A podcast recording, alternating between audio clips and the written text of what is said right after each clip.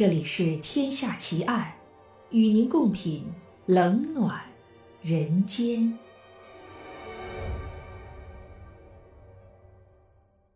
各位听友，大家好，这里是喜马拉雅 FM，您现在收听到的是《天下奇案》，我是暗夜无言。今天为您带来的真实案件是：爸爸拿下妈妈的头。奇案。生要见人，死要见尸。在通讯日益发达的现代社会，我们也越来越难以想象，一个活生生的成年人怎么会无声无息、凭空消失。一旦发生这种情况，家人难免会往最坏的方向想。一九八八年。一位名叫陈桂梅的四十一岁中年妇人，已经两个多月没有看见二十一岁的女儿吴瑞云，让她心中不禁升起了一股忧虑。女婿告诉她，吴瑞云离家出走了，但她不愿相信。趁着女婿不在现场，她问女儿留下的一双可爱外孙：“妈妈去了哪里？”孩子们用同志的口吻吐露出骇人的话语：“爸爸把妈妈的头拿下来了哦。”陈桂梅闻言不禁大惊失色，小孩子怎么会说出这种话？然而，她回想起与女儿最后一次联络以来的种种事情，童言童语越发显得毛骨悚然。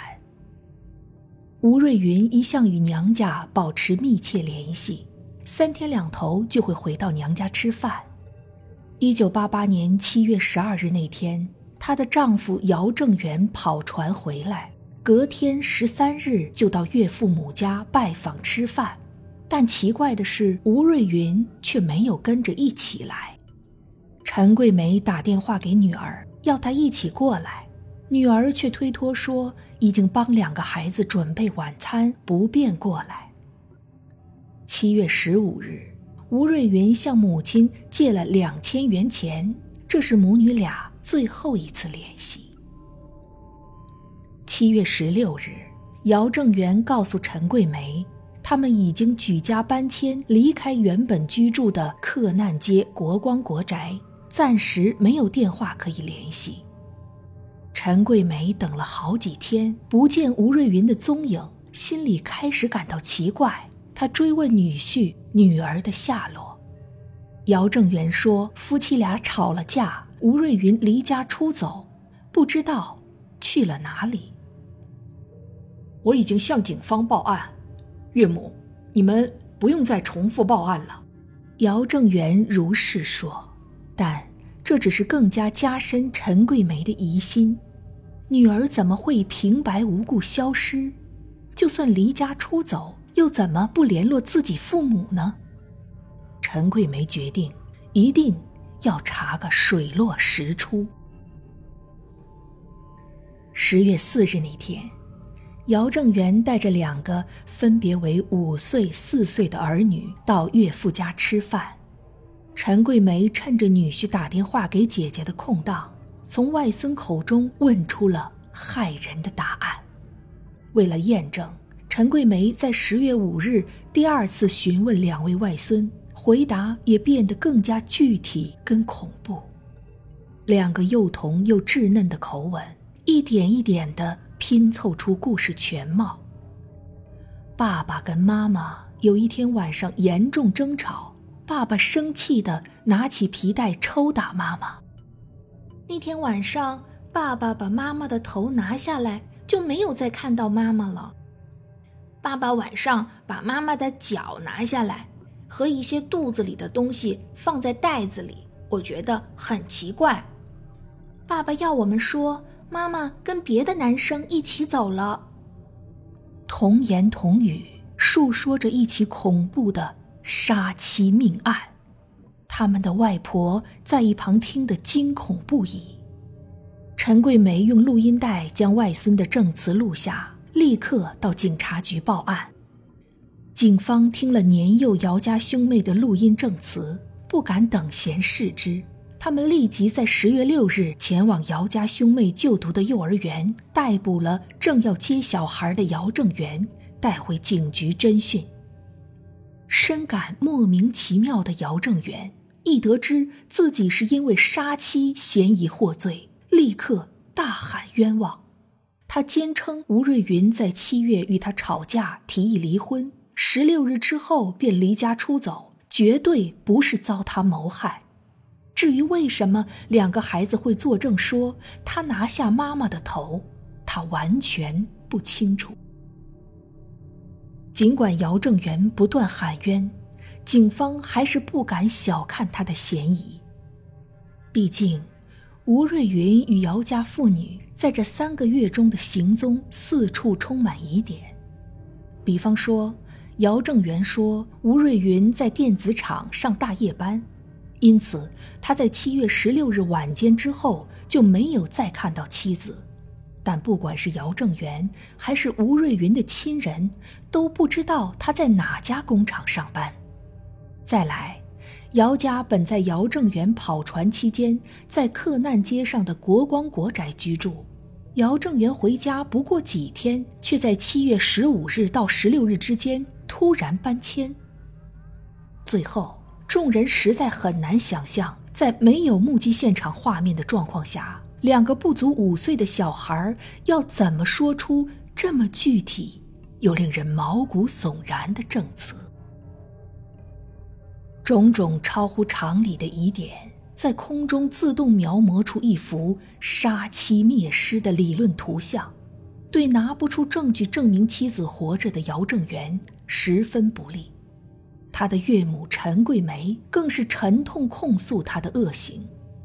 吴瑞云十九岁时怀着小孩，不顾家人的反对嫁给姚正元，不料四年后察觉姚正元的狰狞面孔，想脱离魔掌，却反遭杀害灭尸。悲伤的母亲向媒体如此哭诉，她宣称姚正元婚后好吃懒做。玩赌博欠了一大笔赌债，走投无路后才去当远洋渔船船员。女儿的婚姻一点儿也不幸福，为了逃离爱情的坟墓，如今连寻找幸福的机会都被剥夺了。好苦啊！陈桂梅还说，她梦见女儿穿着红衣前来托梦，不发一语，肯定是冤死了。不过。不管有多少人认定姚正元就是杀妻犯，警方却还不能将他定罪。虽然陈桂梅说的绘声绘影，吴瑞云也行踪不明，但没有找到尸体，就不能确定这是一起命案。警方开始在姚正元现居处与克难街国光国宅两处积极求证，希望能够找到吴瑞云的踪迹，或。残疾。就在这个时候，姚正元搬家后的国光国宅承租房客廖国勇跳了出来，述说他的惊悚经历。我在那个房间梦到一个断头女子。警方还未能找到吴瑞云的人，他的鬼魂却已入了两个人的梦，不止日夜思念女儿的母亲。如今，就连住在疑似凶宅的房客都梦到他了。看来这案情确实重大。房客廖国勇不止说了噩梦的事，他还指证，在他刚搬进去时，冰箱中有一包塑料袋包装的长蛆腐肉，气味相当恐怖。不过后来被房东当成腐败食品丢弃了。那包腐肉。会不会就是尸块呢？警方虽然感到怀疑，但已经难以查明。在国光国宅疑似分尸现场找到血迹反应的警方，成功将姚正元以杀人罪移送检方侦办。然而，最关键的尸体依然没有出现。警方转变理论方向，怀疑姚正元在其他地方。埋了妻子的尸体，为此，他们持续侦讯姚家小兄妹，试图唤醒他们的记忆。姚家兄妹的新证词远远超乎警方所求，他们不仅指出详细地点就在青年公园跑马场附近，更指证凿凿，表示一大清早，父亲开着计程车带两个人到青年公园，他们就被锁在车上，看着父亲挖洞埋藏母亲的尸块。两个小兄妹对母亲之死的描述。让社会感到非常同情。另一方面，两个五岁跟四岁小孩过于详尽的证词也激起了一波质疑声浪。这么小的小孩，他们的记忆跟说辞真的可靠吗？幼儿真的能理解分尸跟杀人的概念吗？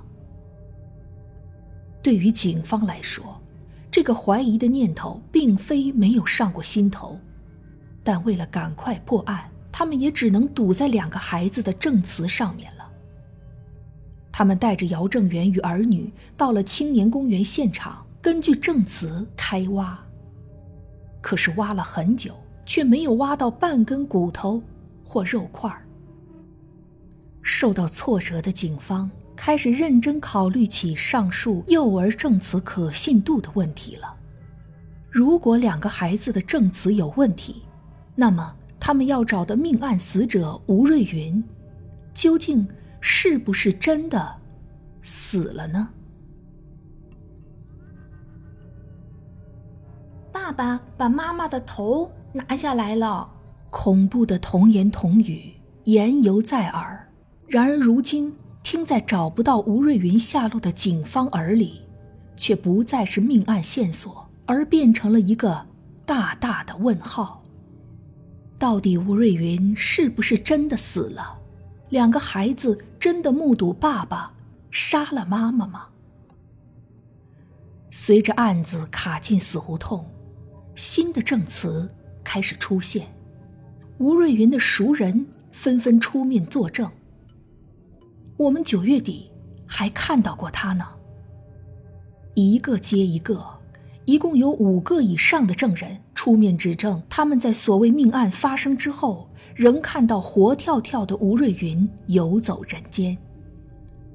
警方甚至还接到一通来自吴瑞云的电话，表示他人在南方，没有被老公分尸，请警方别再查了。只不过这位女子不愿出面，案情也就持续卡在焦灼之中。一个星期过去，警方仍然找不到任何实质性的证据来证明吴瑞云死于非命，更证明不了羁押中的姚正元是杀妻凶手。他们也越来越怀疑，两个小朋友的证词到底是真的目击到血腥画面，还是有人刻意教唆的结果。检察官在侦查庭上。先要求陈桂梅离开，对着坐在姚正元怀里的两个小兄妹问道：“爸爸杀了妈妈吗？”“不知道。”两个孩子一反先前的说辞，频频摇头，表示不理解问题。检察官又再问：“是有人教你们这样讲的吗？”等了一段时间，四岁的姚家妹妹。终于对着检察官点了点头。这起童言童语激起的惊魂案件，至此翻转成了一起乌龙事件，让辛苦侦查的警察不知该做如何表情。小朋友的证词已被视为难以采信，警方又找不到任何实质性的证据，便放了被羁押八天的姚正元。姚正元知道儿女年纪太小，不了解自己对爸爸做了什么。谈到孩子们的证词，只能是无奈的苦笑。不过说到岳母陈桂梅，那就不一样了。姚正元向警方宣称，陈桂梅并非第一次指证他杀害吴瑞云。两三年前，吴瑞云也曾离家出走一个多月。陈桂梅在这段期间找不到女儿，也是指责她杀妻。这一次，两个幼儿会口出惊人之语，很可能也是受到外婆的教唆。对于女婿的指控，陈桂梅自然是气急败坏的，大力否认。是外孙讲的这么真实，我才会相信的。他声称，若是自己教唆外孙害女婿，又何必在家中为女儿设灵堂呢？他相信女儿真的是遭遇不测，否则消失这么久，闹得这么难看却不出面，岂不是很奇怪？陈桂梅把气转到很可能活蹦乱跳的女儿身上，面对先前被她指控成杀女儿凶手的姚正元。却变得异常客气，赞誉有加。哎，这个女婿，哎，不错啦。检察官跟警方看着眼前这出荒诞的家庭剧，大概也只能露出无奈的神情。不过，事情还没有完全结束。正常来说，一个活生生的成年女子。难道不会在自己的命案闹得沸沸扬扬的时候出面澄清这一切吗？但吴瑞云依然无声无息，除了几位熟人的目击指证，依旧芳踪难寻。甚至到了他四岁的女儿出车祸受伤住院时，他仍旧没有现身。莫非吴瑞云还是死了吗？虽然他的儿女证词有问题。但警方也不敢无视命案存在的可能性，毕竟生要见人，死要见尸。一个好端端的大活人，照理说是不应该这样人间蒸发的。一年又一年过去，吴瑞云依旧没有现身。陈桂梅悲观地向媒体诉说，女儿恐怕已经遭遇不测了。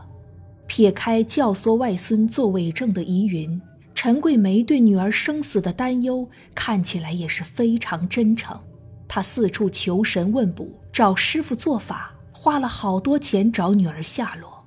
虽然无法证明女婿的罪行，但陈桂梅仍深信女儿已经遇害。她宣称冤死的女儿常在家中显灵，从她以前的房间内丢出钱币、烟灰缸等物品。一九九一年，陈桂梅找来做法的一位道姑，突然被附身了一般，抓伤了自己的肚子。陈桂梅等人不禁感到这是女儿显灵的力量，要告诉他们自己的尸骨葬身何处。他们决定到被指认的地点中正桥下挖掘吴瑞云的遗骸。警察局也十分关心此案的神奇发展，指派警员跟随吴家前往挖掘现场。挖呀挖，挖呀挖，这一次真的从坑洞中挖出了一堆骸骨。吴家人激动非常，立刻请在场警方将这批骸骨交给法医检验，希望这次能够破解女儿死亡之谜。数天后，法医检验完毕，捎来了陈桂梅与家人期待已久的消息。呃，这些骨头不是人骨，是猪的骨头啊！期待已久的女儿依然没有回家，还找到了一堆猪骨，害得媒体上又闹了一番。吴家人不免感到绝望。而姚正元则背负着妻子生死不明的阴影，难免受人指点。这出闹剧演了快五年，终于在一九九三年的二月画下句点。分尸一案女主角吴瑞云终于姗姗来迟现身人间，她的呼吸心跳正常，头也没有被拿下来，灵魂更没有脱体到吴家丢烟灰缸。事实上，吴瑞云不仅活得很好，她还交了一个新男友，生了一个两岁小孩。因为男友要为小孩报户口，吴瑞云不得不联络外婆家以取得证件，行踪才就此曝光，被警方找到。众人最关心的问题就是，这起命案闹得她老公差点被关，母亲花了几百万找人，女儿还在期间出车祸受伤，而他人明明就还好好活着，为什么都不出面呢？原来吴瑞云当年并不是在电子厂上大夜班，而是在某种见不得人的行业，因此他从未告诉家人真实状况，使其行踪成谜。与夫婿感情不和的他，认识了一位杨姓男子，吴瑞云选择离家出走，与杨姓男子交往同居，两人感情不断加温。唯一的问题是，杨姓男友从来不知道吴瑞云已经结婚生子，他甚至以为自己的女友叫刘瑞莲，总是叫她阿莲。吴瑞云生怕男友一旦得知自己已婚，就会跟他分手，因此长期隐瞒身份，放着命案报道在全省吵得震天价响，却打死都不出面。答案就是如此单纯，却造就了一个这么复杂的闹剧。这个案件终于平安落幕了，没有凶手，没有尸体，无人死亡，却留下一堆破碎的残局等待处理。